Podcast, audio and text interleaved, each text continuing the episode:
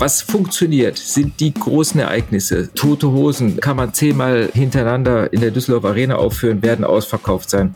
Große Probleme, mittlere und kleinere Veranstalter. Wir erleben immer wieder, dass Veranstaltungen, Konzerte kurzfristig abgesagt werden mit der beliebten Entschuldigung aus Krankheitsgründen. Das ist manchmal vielleicht der Fall, aber nicht immer so. Skandal auf der Documenta, ein Fotoinstitut für Düsseldorf und RTL spielt die Bibel nach. Wie hat sich das kulturelle Leben in NRW im ersten Jahr ohne größere Corona-Schutzmaßnahmen entwickelt.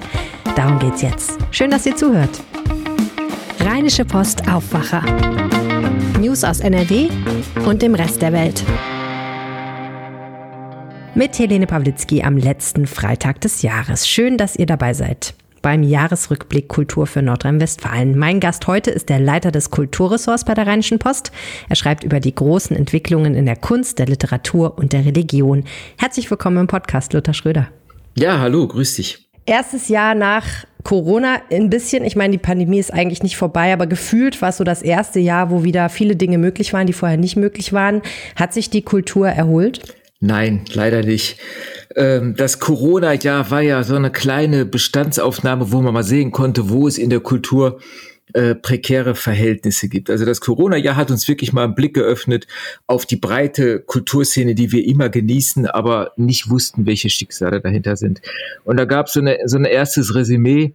Äh, ein ganz guter Gradmesser ist ja die Künstlersozialkasse und die hat ermittelt, dass das durchschnittliche Einkommen bei Freischaffenden bei 16 bis 17.000 Euro brutto liegt. Und jetzt reden wir von jährlichen Einkommen. Ja, die Künstlersozialkasse ist ja die Kranken- und Sozialversicherung für Künstler, die frei sind, also frei arbeiten und deswegen jetzt nicht von einem Arbeitgeber den Anteil bekommen wie andere Menschen und deswegen eben in der Künstlersozialkasse versichert sein können. Genau, genau, so ist es. Und äh, da ahnt man natürlich, dass viele Leute aus Leidenschaft, aus Berufung, auch was auch immer, immer nicht am Rande der Selbstausbeutung arbeiten, sondern selbst ausbeuterisch tätig sind, um ihre Kunst äh, äh, darbieten zu können und, und aufführen zu können.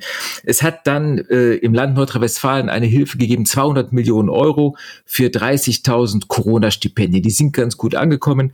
Äh, die sind dann aber auch ausgelaufen. Wir sind jetzt, wie du richtig sagtest, im ersten vielleicht Post-Corona-Jahr und das Frustrierende ist, dass das Publikum nicht mehr so in Scharen zurückkommt, äh, wie es vorher der Fall war oder wie es in normalen Zeiten der Fall war. Es gab vielleicht so einen Gewöhnungseffekt. Ähm, die große Sehnsucht nach Kultur spielt sich vielleicht in äh, Streaming-Angeboten ab oder, oder daheim. Jedenfalls äh, haben die äh, kleineren und mittleren Kulturveranstalter riesen riesen, riesen Probleme. Ein kleines Beispiel, das Düsseldorfer Komödien, Erfolgskabarett, kleines Haus mit etwas über 200 Plätzen, die sind darauf angewiesen, dass die Bude voll ist. Vor Corona Auslastungszahlen bei 95, 96 Prozent ist natürlich gigantisch, aber die brauchten die auch. Die sind mittlerweile bei 70, 65 Prozent angekommen und da am Existenzminimum. Woran liegt das, dass wir nicht mehr ins Theater gehen oder in die Oper oder eben zu solchen Kulturveranstaltungen? Haben wir das verlernt?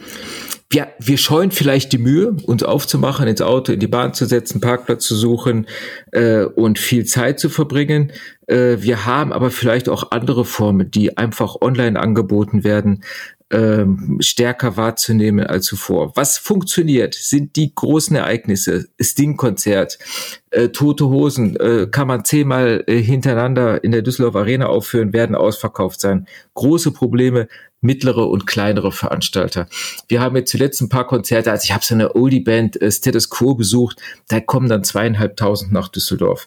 Äh, Kro, 3000 Leute. Das sind keine großen Zahlen und wir erleben immer wieder, dass Veranstaltungen, Konzerte kurzfristig abgesagt werden und dann ähm, ja mit der beliebten Entschuldigung aus Krankheitsgründen. Das ist manchmal vielleicht der Fall, aber äh, nicht immer so. Also kleinere, mittlere Veranstalter, Riesenprobleme und in Zukunft fürchte ich, dass da einiges wegbrechen wird äh, was so nicht mehr wiederkommen wird. Hm. Also eigentlich ein guter Vorsatz für 2023 mal wieder mit seinem Popo vor die Tür zu gehen und nicht im Sofa sitzen zu bleiben und einen Streamingdienst zu gucken, sondern tatsächlich mal eine Veranstaltung zu besuchen.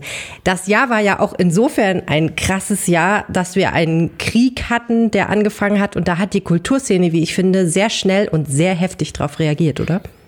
Äh, ja, in vielen Bereichen Äh, ein Bereich, den ich da besonders wahrgenommen habe, war äh, die äh, Frankfurter Buchmesse. Gastland war Spanien, ist so gut wie gar nicht vorgekommen. Das Gastland hat immer einen Riesenpavillon. Äh, sie waren völlig im Schatten der ukrainischen Autoren, äh, die sich da vorgestellt haben. Dann wurde auch noch, äh, das war ganz gespenstisch, in einem Riesensaal auf einem Riesenbildschirm Präsident Zelensky zugeschaltet, der staatstragende und wie wir alle mittlerweile gelernt haben, rhetorisch super tolle Worte gefunden hat und an das Publikum in Frankfurt da seine äh, seine Worte äh, zur Ukraine und zur Bedeutung des Buches gesprochen hat. Dann kam live seine Frau nach Frankfurt, Olena, äh, Zelensky. Das waren, ich sag's mal so ein bisschen despektierlich, fast alles Gottesdienste. Die Leute hörten ehrfürchtig zu, äh, äh, was da gesprochen wurde.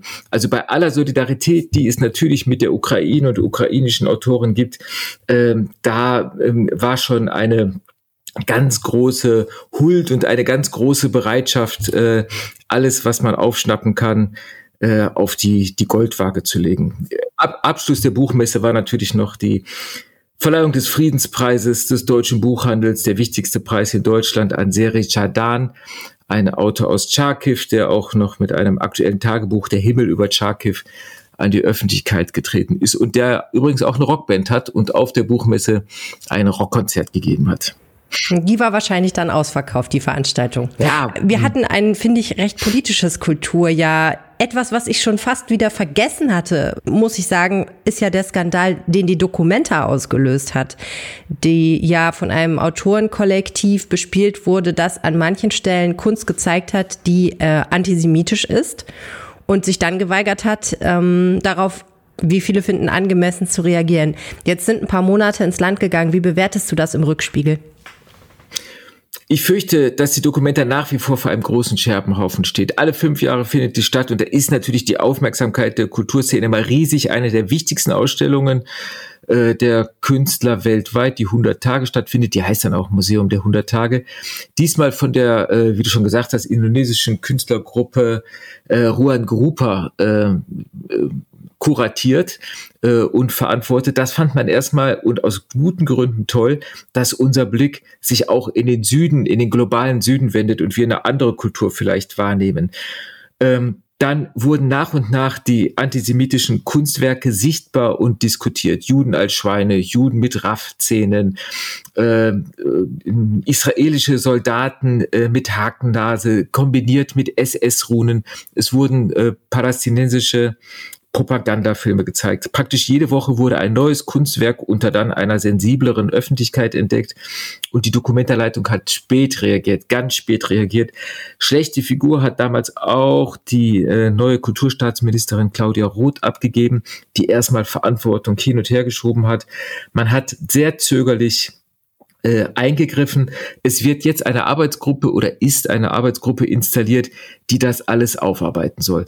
Die große Diskussion ist natürlich, ist die Freiheit der Kunst jetzt ähm, in Gefahr?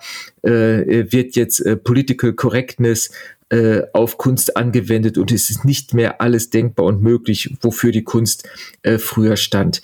Ähm, da gibt es klare Aussagen. Also antisemitische Klischees haben auch in der Kunst bei aller Anarchie, die ihr zugesteht und allem freien Denken, die sie wirklich nötig hat, äh, nicht zu suchen und ist sehr, sehr äh, gefährlich dahinter steckt auch ein bisschen die Sorge von dieser äh, Boykottbewegung BDS, äh, die seit Jahren äh, auf verschiedenen Feldern versucht, äh, einen Israel-Boykott weltweit zu organisieren und Israel als ein Apartheid-Regime äh, äh, abzustempeln.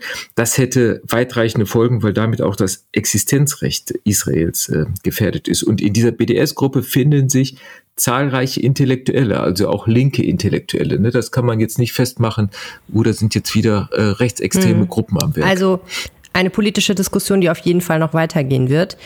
Unter der Überschrift Ist das Kunst oder kann das weg? Ähm, würde ich ganz gerne noch auf ein Ereignis zu Ostern zu sprechen kommen, was ich ehrlich gesagt so spektakulär und gleichzeitig absurd fand, dass ich es einfach erwähnen möchte. Der Sender RTL hat die Passionsgeschichte für sich entdeckt und du hast dir angeschaut, was sie draus gemacht haben. Kannst du noch mal für uns zusammenfassen, äh, was da genau passiert ist und welche Rolle Thomas Gottschalk dabei gespielt hat? Schade, ich dachte, ich könnte eigentlich sagen, als sie die Frage stellte, es kann das weg, ist das Kunst oder kann das weg, wollte ich einfach sagen, das kann weg. Aber äh, jetzt, also man, man müsste eigentlich den Mantel des Schweigens über die Passionsgeschichte legen. Es ist eine Fernsehinszenierung gewesen. Thomas Gottschalk wurde engagiert als der Erzähler einer Inszenierung äh, bei der die Gerichtsverhandlung und die Kreuzigung äh, Jesu dargestellt wurde. Barnabas, einer der, ähm, ähm, der Räuber, die mit Jesus verurteilt wurden, wurde zum Beispiel gespielt von Martin Semmelrogge. Ähm, Jesus, der äh, das Brot für das letzte Abendmahl einkaufte, stand vor einer Imbissbude und wollte Fladenbrote bekommen, hat aber ein paar Currywürste dazu bekommen. Raimund Kalmund stand zufällig auch an der Imbissbude und schaute Jesus erstaunt zu. Es war ein großes Spektakel am Burgplatz in Essen. 5000 ähm, Leute haben zugeschaut. Ähm, viele Leute haben ein großes Lichtkreuz durch die Stadt getragen und wurden interviewt. Es war alles natürlich inszeniert und eingespielt. Jeder, der interviewt wurde, hatte eine Leidens, äh, eine spannende Leidensgeschichte äh, zu erzählen und fast wie auswendig äh, aufgesagt. Das ist ein Format, das aus Holland kommt. Holland seit vielen Jahren erfolgreich, jetzt erstmals hier. Interessant fand ich dabei auch die Reaktion der Kirchen die Kirchen sind mittlerweile so in der Defensive, dass sie sich nicht wagen zu sagen, Gottes Willen, guckt euch das nicht an, sondern sagten alle einhellig, uh, das ist jetzt mal ein spannender Eingang, äh, biblische Geschichte in etwas populärerer Form darzubieten. Äh, am Ende muss man sagen, es ist wirklich ein, ein ja, ich habe es als ein peinliches äh, Spektakel gefunden, auch bei aller Bereitschaft von mir, äh, sich kirchlichen und biblischen Themen äh, jetzt nicht immer auf diese ganz äh, sakrale Art zu nähern, sondern einfach auch mal normal zu erzählen. Aber ähm, das war wirklich ein Spektakel, das eigentlich nie glaubwürdig war. Also die Hoffnung besteht, dass es uns 2023 erspart bleibt, aber wenn es erfolgreich war und das war es, glaube ich, dann könnte es natürlich auch passieren, dass es uns nochmal heimsucht. Wechseln wir ganz hart die Gangart. Gute Nachrichten für die Landeshauptstadt Düsseldorf. Das Fotoinstitut kommt doch. Und das war ja ein langer Streit darum, welchen Standort diese Institution, die die fotografischen Werke von Künstlern sichern soll, eigentlich haben wird. Jawohl, das ist, wie du schon sagst, ist total langer Streit. Also Andreas Gurski, der Starfotograf aus Düsseldorf, hat ganz, ganz früh vor vielen Jahren schon mal ein Konzept fürs Fotoinstitut vorgelegt. 2019 ist dann dieses Konzept äh, in den Haushaltsausschuss des Bundes gewandert, der äh, darunter den Vermerk gemacht hat, Standort Düsseldorf. Keine Expertenkommission ist damals angehört worden. Der Landtag hat dann sehr schnell reagiert und seinen Teil 41,5 Millionen bewilligt. Das war der Deal. 41,5 vom Land, 41,5 vom Bund. Damit schien die Sache erledigt zu sein, bis Monika Grütters sich das dann anschaute und eine Expertenkommission eingerufen hat, um einmal zu prüfen, ob Düsseldorf tatsächlich der beste Standort ist. Mhm. Monika Grütters, die ähm, Kulturstaatsministerin, ne? Genau, Entschuldigung, ja, die Vorgängerin von Claudia Roth. Die Expertenkommission kam aber zu dem Ergebnis, dass Essen der weitaus bessere Standort äh, sei, äh, mit der Zeche Zollverein, äh, mit dem großen, großen Fotoarchiv der Krupp Stiftung und der Fotosammlung im Volkwang Museum. Ähm, der Streit ging äh, lange Zeit hin und her. Man sprach dann von einer Aufteilung, ein, äh, ein Standort hier in Essen, ein Standort in, in Düsseldorf. Jetzt hat der Haushaltsausschuss äh, einen äh, Strich unter die ganze Diskussion gemacht und entschieden, es kommt nach Düsseldorf. Äh, bei der anvisierten Summe von etwas über knapp 100 Millionen Euro wird es natürlich nicht bleiben.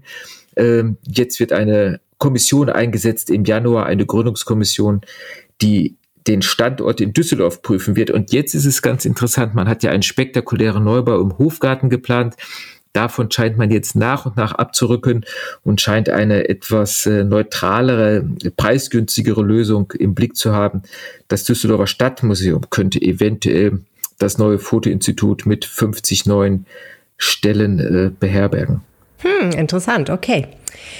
Wenn man sich anschaut, worüber du 2022 geschrieben hast, dann fällt einem schon auf, ich würde sagen, 75 Prozent deiner Artikel befassen sich mit der Kirche und zwar spezifisch der katholischen Kirche, die ja schon seit längerem in einer Krise steckt, die sich aber 2022 ziemlich zugespitzt hat, würde ich sagen. Wie hat sich eigentlich die katholische Kirche entwickelt in diesem Jahr? Ja, man muss ja je, leider sagen, jeder, dem der Glauben noch äh, wichtig ist, Kirche kommt nur noch als Krise vor. Und äh, das muss man auch sagen, natürlich nicht, äh, nicht zu Unrecht. Und wenn du sagst, ähm, das spezifische Thema Kirche, da muss man auch sagen, das spezifische Thema Erzbistum Köln, das als Synonym für die gesamte Kirchenkrise steckt.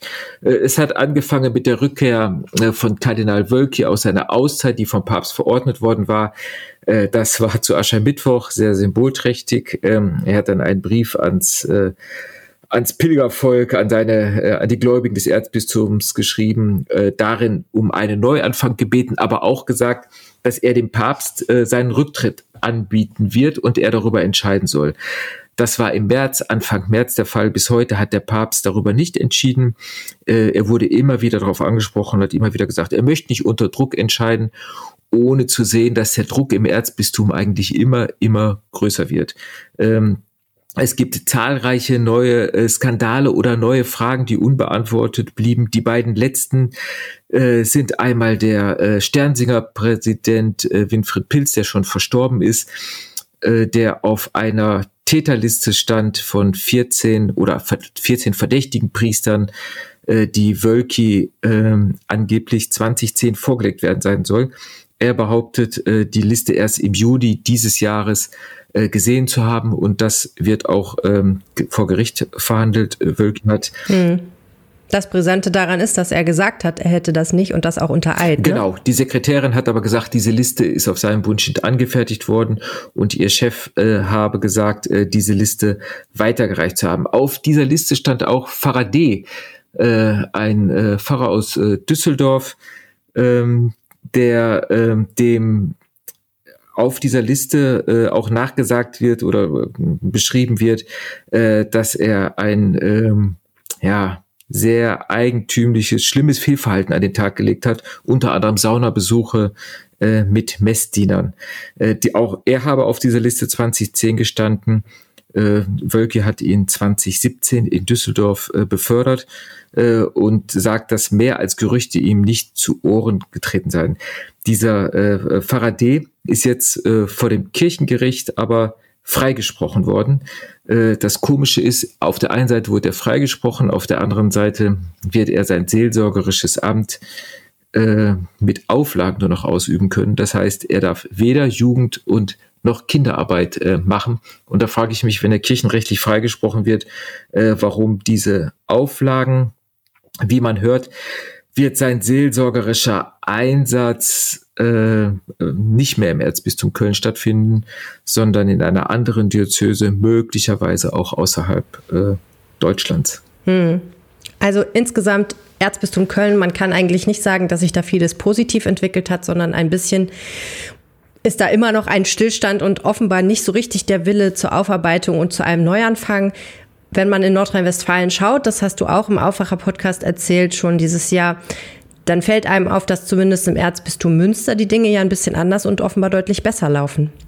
Genau, da hat man die ganze Missbrauchsaufklärung oder das Missbrauchsgutachten völlig aus der Hand gegeben, hat alle Archive und Personalakten der Universität äh, geöffnet äh, und dort haben Historiker ähm, die Unterlagen untersucht und haben alle Verantwortung auch für die Veröffentlichung von Namen übernommen und äh, ein Missbrauchsgutachten vorgelegt, das wegweisend sein könnte. Aber leider macht jedes Bistum, kocht sein eigenes Süppchen.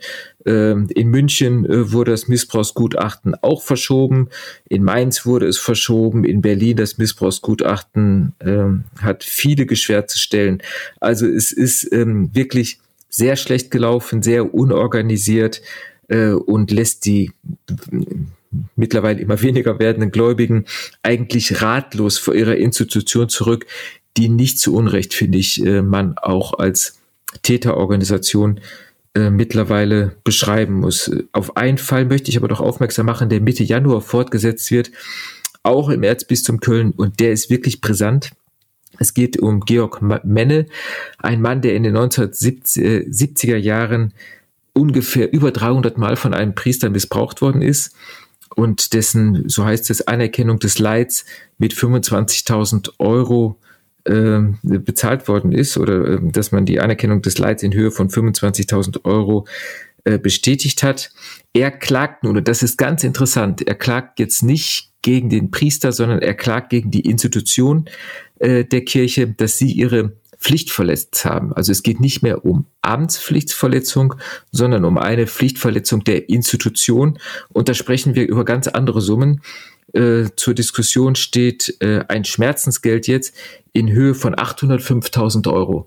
Sollte dieser Fall vom Landgericht Köln angenommen werden, werden alle oder sehr viele andere Fälle in gleicher Weise behandelt werden müssen. Äh, und da spricht man plötzlich über ganz andere äh, Schmerzensgeldsummen, als das äh, bisher der Fall war, äh, was die Kirche vor äh, finanziell größere Probleme stellen wird. Aber das sollte äh, nicht der Grund sein, nicht der Anlass sein, äh, darüber äh, nachzudenken, ob das nicht wirklich auch gerechtfertigt ist, dass die Institution in die Pflicht genommen wird und nicht man nicht die Schuld nur auf Einzelne schiebt, denn es wurde oft genug weggesehen über Geistliche, äh, die äh, die Missbrauch betrieben haben oder die ein sehr kritikwürdiges Verhalten an den Tag gelegt haben. Hm, also da rollte vielleicht noch etwas zu auf die katholische Kirche, Absolut. auch in Deutschland. Interessant ist ja, dass Kritiker sagen, gerade die Strukturen der katholischen Kirche leisteten den Missbrauch und zweitens auch der Verhinderung der Aufarbeitung extremen Vorschub. Und es gibt in Deutschland eine spezifische Bewegung, die versucht, das zu ändern und die katholische Kirche, die ja sehr alt ist und sehr traditionell, zu reformieren, den sogenannten synodalen Weg. Da hat sich ja 2022 einiges getan. Es gab aber auch etliche Rückschritte. Kannst du das nochmal kurz für uns zusammenfassen? Eigentlich ist die Sache unglaublich. Es gab 2018 die große Missbrauchsstudie, äh, die das Problem in dieser ganzen Fülle erstmal aufgelistet hat. Die deutschen Bischöfe standen vor einem Scherbenhaufen und haben die Laien gefragt, können wir zusammen überlegen, wie wir die Strukturen verändern. Die haben lange gezögert, die Laien zurecht, weil sie dann in einem Boot äh, mit ähm, mit den verantwortlichen Bischöfen gezogen werden. Man hat sich darauf verständigt, eine Synodalversammlung einzurufen, fünf insgesamt, wo die großen Themen behandelt werden. Äh, das priesterliche Leben, dahinter steckt der Zölibat, Weiheramt für Frauen, kirchliche Hierarchie, das alles sollte diskutiert werden.